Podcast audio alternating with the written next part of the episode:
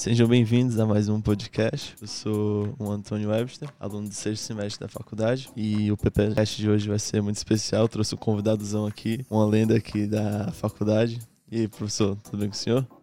Tudo bem, Webster? Estou aqui inteiramente à disposição para tirar dúvidas, questionamentos, a gente bater um bate-papo legal e agradecer mais uma vez o convite de me fazer presente aqui num bom diálogo e gerar conteúdo aqui para os nossos alunos e para demais alunos de outras instituições.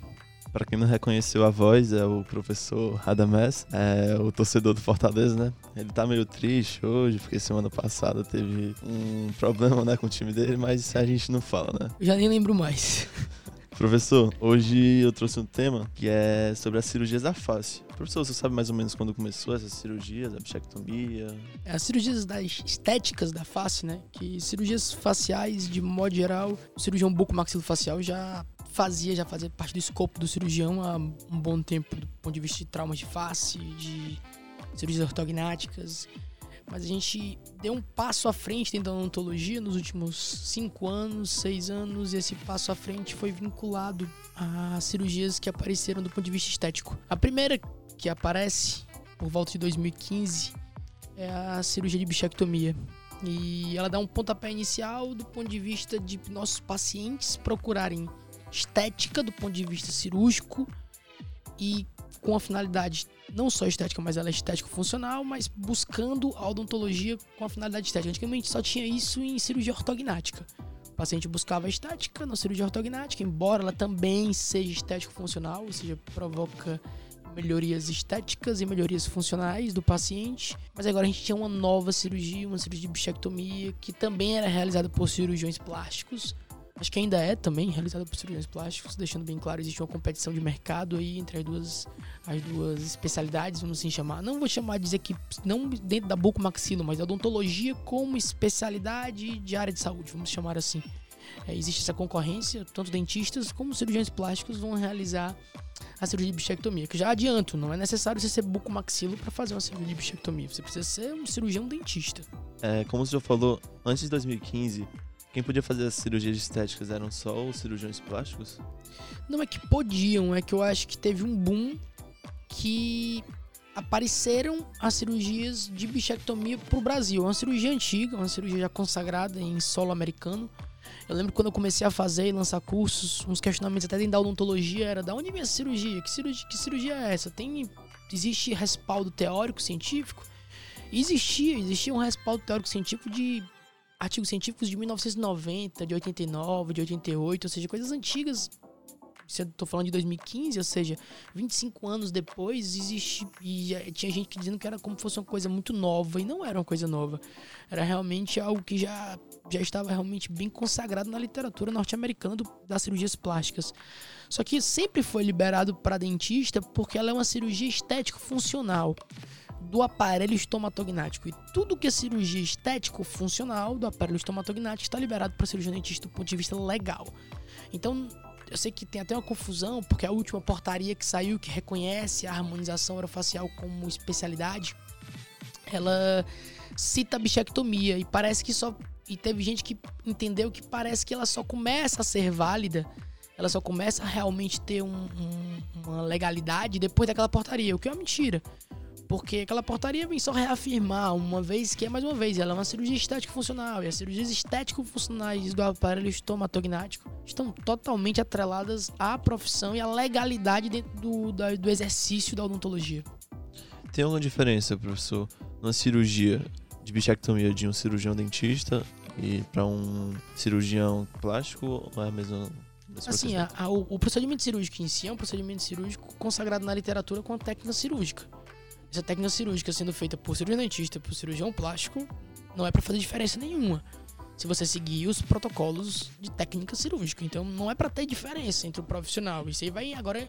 Vamos entrar em expertise do profissional, em controle de, de técnica cirúrgica dentro da boca, dentro da cavidade bucal. Eu sempre falei sem medo de ser feliz que para trabalhar dentro da cavidade bucal, eu não tenho nem medo de falar, eu sempre falo isso, tanto nas minhas aulas como nas minhas palestras. Não existe nenhum profissional que tem mais capacidade que um cirurgião dentista para trabalhar dentro da boca.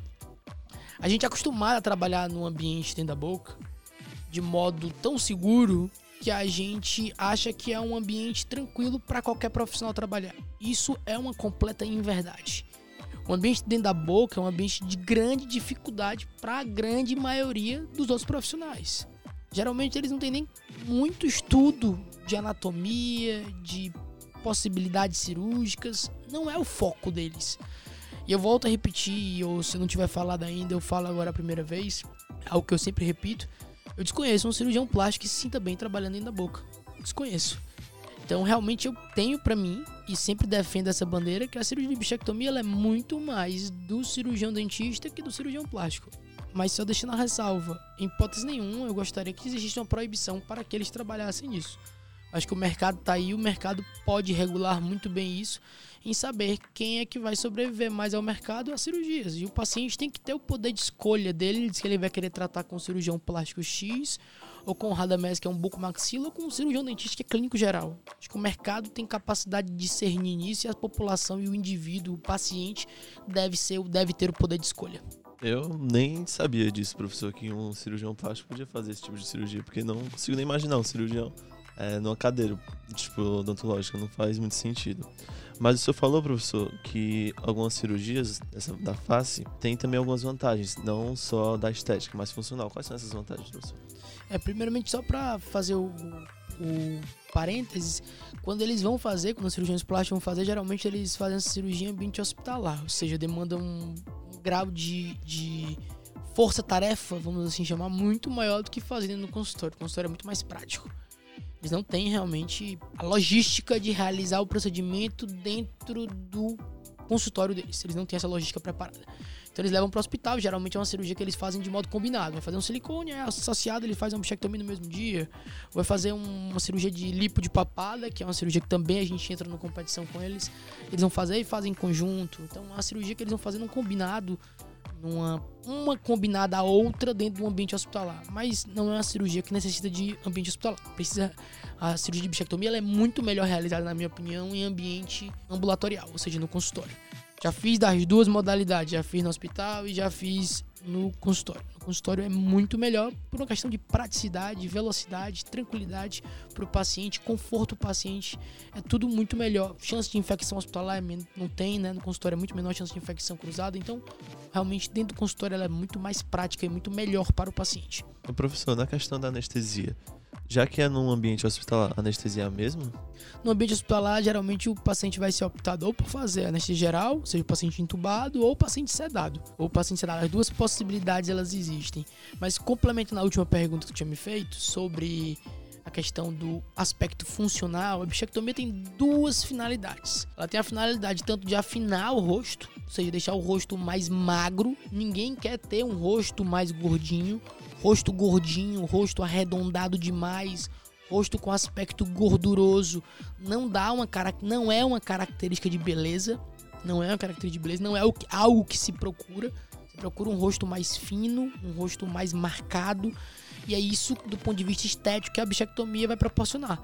Tirar gorduras são duas gorduras de bichac, não é a gordura da pele, é uma outra gordura, é uma gordura interna. E essa gordura, a gordura mais interna, e essa gordura vai ser removida, ela vai dar um aspecto de diminuição de volume nas bochechas. Essa diminuição de volume nas bochechas vai propiciar ao paciente uma diminuição de volume da face e um rosto mais fino. Isso é do ponto de vista estético. Indo para o ponto de vista funcional, eu vou ter uma diminuição de mordiscamento. É meio óbvio a situação. Você vai tirar uma gordura da bochecha, a bochecha perde volume, a chance que eu tenho de mordiscar a minha bochecha é menor. Ou seja, a chance de gerar aftas no meu paciente é menor. Pacientes que têm mordiscamento constante, ou seja, que geram aftas de modo constante, uma indicação é a cirurgia de bichectomia, se tem, deve ser avaliado se se os dentes do paciente estão bem posicionados. Não, o tratamento deve ser primeiro ortodôntico. Mas se não, dentes bem posicionados e com mordiscamento excessivo, cirurgia de bichectomia é um bom caminho. Na verdade, eu gostaria de dizer que é um espetacular caminho.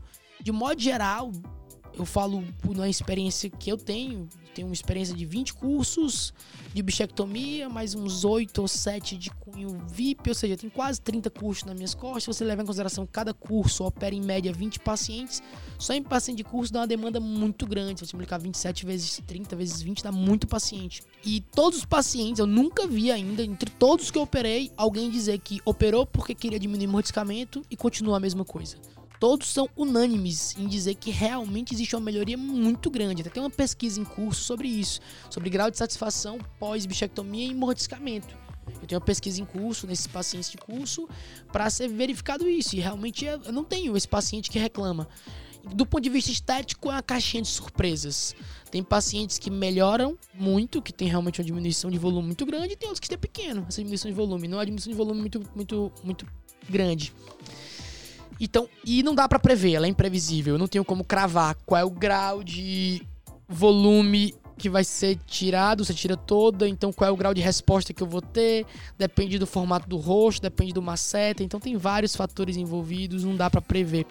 Mas tem resultados mais pobres e resultados mais fortes e resultados melhores em bichectomia, do ponto de vista estético. Pois é, eu já vi alguns casos sai bem mais gordura, né? Que eu acompanho o Instagram do senhor, eu já vi que tem algumas bochechas que diminuem muito, outras diminuem mais ou menos, que depende de paciente para paciente. Sabe? Depende de paciente para paciente. Eu sempre gosto de também alertar que o tamanho da bola de bichar nem sempre é o mais importante. Isso depende muito da relação do tamanho da bola de bichar que foi removido, que é a parte, a parte bucal da bola de bichar inteira você vai remover essa relação desse volume dela com várias outras possibilidades. Quais são as outras possibilidades que devem ser avaliadas? Espessura da bochecha do paciente do ponto de vista de gordura, musculatura da bochecha, o volume dessa bochecha, dessa musculatura, tamanho do macete, tamanho do bucinador, formato do rosto do paciente, ossos, o formato dos ossos do paciente, um paciente dólico facial, um paciente braquifacial. Então, tem vários fatores a serem observados. Você consegue até ter uma ideia. Ah, eu acho que esse paciente é um paciente que vai ter um bom resultado, mas ainda é muito no ponto de vista empírico. Eu não consigo ter certezas.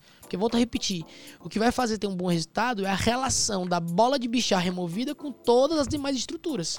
Se o paciente tiver todas as demais estruturas muito grandes, mesmo a bola de bichar dele sendo grande, talvez não faça muita diferença. E talvez o paciente tenha uma bola de bichar pequena, mas todas as demais estruturas do paciente são muito delgadas, ele vai fazendo diferença. Então o tamanho da bola de bichar nem sempre é primordial para um bom resultado. Professor, tem alguma desvantagem da bichectomia? Não, é uma cirurgia que a bola de bichar, depois que você passa do período de amamentação, ela não tem mais função do ponto de vista fisiológico, porque ela serve para deslizamento muscular. Então, o, o bebezinho, o neonato, ele amamenta muito, ele serve para um deslizamento muscular entre o músculo bucinador e o músculo masseter. Então ela vai fazer com que os músculos não inflamem, o bebê ele mama muito, mas depois que você fica um, não mais é, não mais mama, não tem mais o, período de lactação, depois que você se desenvolve, vira um adulto, cirurgia, cirurgia é feita em adultos somente, ela não tem mais a função que ela tinha na época da amamentação. Então ela não tem função clássica mais no adulto. Então ela pode ser removida sem nenhum prejuízo para o paciente. Os pacientes que possuem algum tipo de doença, alguma patologia, professor, não podem fazer a cirurgia? É como toda. Ela tem contraindicações como toda cirurgia, né? Ah, do ponto de vista é, sistêmico, todos os pacientes devem passar por uma boa anamnese, uma anamnese profunda e ter-se noção da gravidade das doenças sistêmicas que esse paciente pode ter e se elas estão controladas ou não. Pacientes com doenças sistêmicas controladas, de modo geral, sendo generalista, eles podem operar. Não há nenhum problema. Eles estão controlados, eles podem ser tratados quase como pacientes normosistêmicos. Mas pacientes descontrolados, um paciente diabetes descontrolado, um paciente hipertenso descontrolado, esses pacientes não são susceptíveis ou não estão preparados para o procedimento cirúrgico. Devem primeiro adequar-se às situações das suas doenças base e depois serem submetidos ao procedimento cirúrgico já com elas estabilizadas e controladas. A restrição, na, estou falando na questão de idade, só pode adultos. Uma pessoa que tem vamos lá, uns 17, 16 anos, pode, pode fazer essa cirurgia? Eu não aconselho, eu sempre peço para os alunos que respeitem a maioridade dos pacientes, por uma questão mesmo de, de, de rotina de cirurgia. É uma cirurgia que rotineiramente foi consagrada a ser realizada em pacientes adultos. Quando é que é considerado um paciente adulto? Acima de 18 anos. Quando ele já tem o seu organismo completo ou praticamente completo. Você antecipar isto, a chance de você ter problemas ou cair num, num, num mal falar entre os colegas acho que não vale a pena. E o paciente puder levantar no futuro alguma hipótese de me arrependi e me arrependi de ter operado porque eu era muito novo e foi uma negligência ou foi um erro do cirurgião em ter me operado muito novo, eu acho que não vale a pena esse risco. Então eu realmente desaconselho, desaconselho cirurgias de bichectomia que sejam realizadas antes dos 18 anos de idade. Eu nunca fiz e pretendo continuar assim, sem fazer. Na questão do pré-operatório, professor, como é que funciona da bichectomia? É assim, como toda cirurgia ambulatorial, se o paciente for normosistêmico, eu posso fazer a cirurgia do paciente sem exames laboratoriais. Posso, mas desaconselho. E se ele for normosistêmico e for menor que 40 ou 50 anos, depende da regra ou da literatura que você for utilizar como base. Mas eu, eu desaconselho. Eu acho que cirurgia de bichectomia, o mais padrão, tendo em vista que é uma cirurgia que gera um espaço morto, que é uma cirurgia que muitos pacientes que a gente opera, eles não têm noção se podem ter desenvolvido alguma doença, se eles podem ter tido algum problema que não são pacientes que fazem exames regulares. Então acho que é interessante, antes da cirurgia, você fazer uma solicitação de exames básicos. Um hemograma completo, um coagulograma, um glicemia em jejum e hemoglobina glicada, se o paciente está aparentando ser um paciente normosistêmico. Se ele não é um paciente normosistêmico, ainda acrescentaria ainda nesse exame um TGO, um TGP, uma ureia e uma creatinina para avaliar a função renal e função hepática, tendo em vista que a quantidade de medicações que vão ser utilizadas no pós-operatório não são poucas medicações, geralmente são medicações para dar um bom conforto no paciente e que o paciente precisa estar gozando de boas funções hepáticas e renais então, se ele suspeita de alguma doença, se ele tem alguma doença controlada, eu já lanço mão desses exames a mais. São exames hematológicos básicos, são simples. Eu sempre gosto de, de dizer para os meus alunos que esse cuidado a mais, ou esse cuidado que você está tendo com o paciente, de modo geral, é bem visto pelo paciente.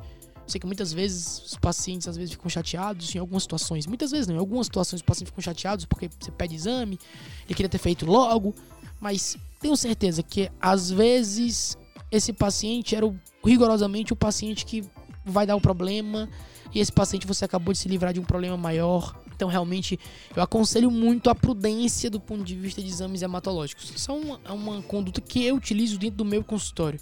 Então, eu utilizo dentro do meu consultório e trago para as práticas cirúrgicas que eu coordeno dentro da faculdade. Ser prudente com exames é algo muito positivo muito positivo porque ele dá segurança no operar. E um cirurgião sem segurança é um cirurgião com problemas.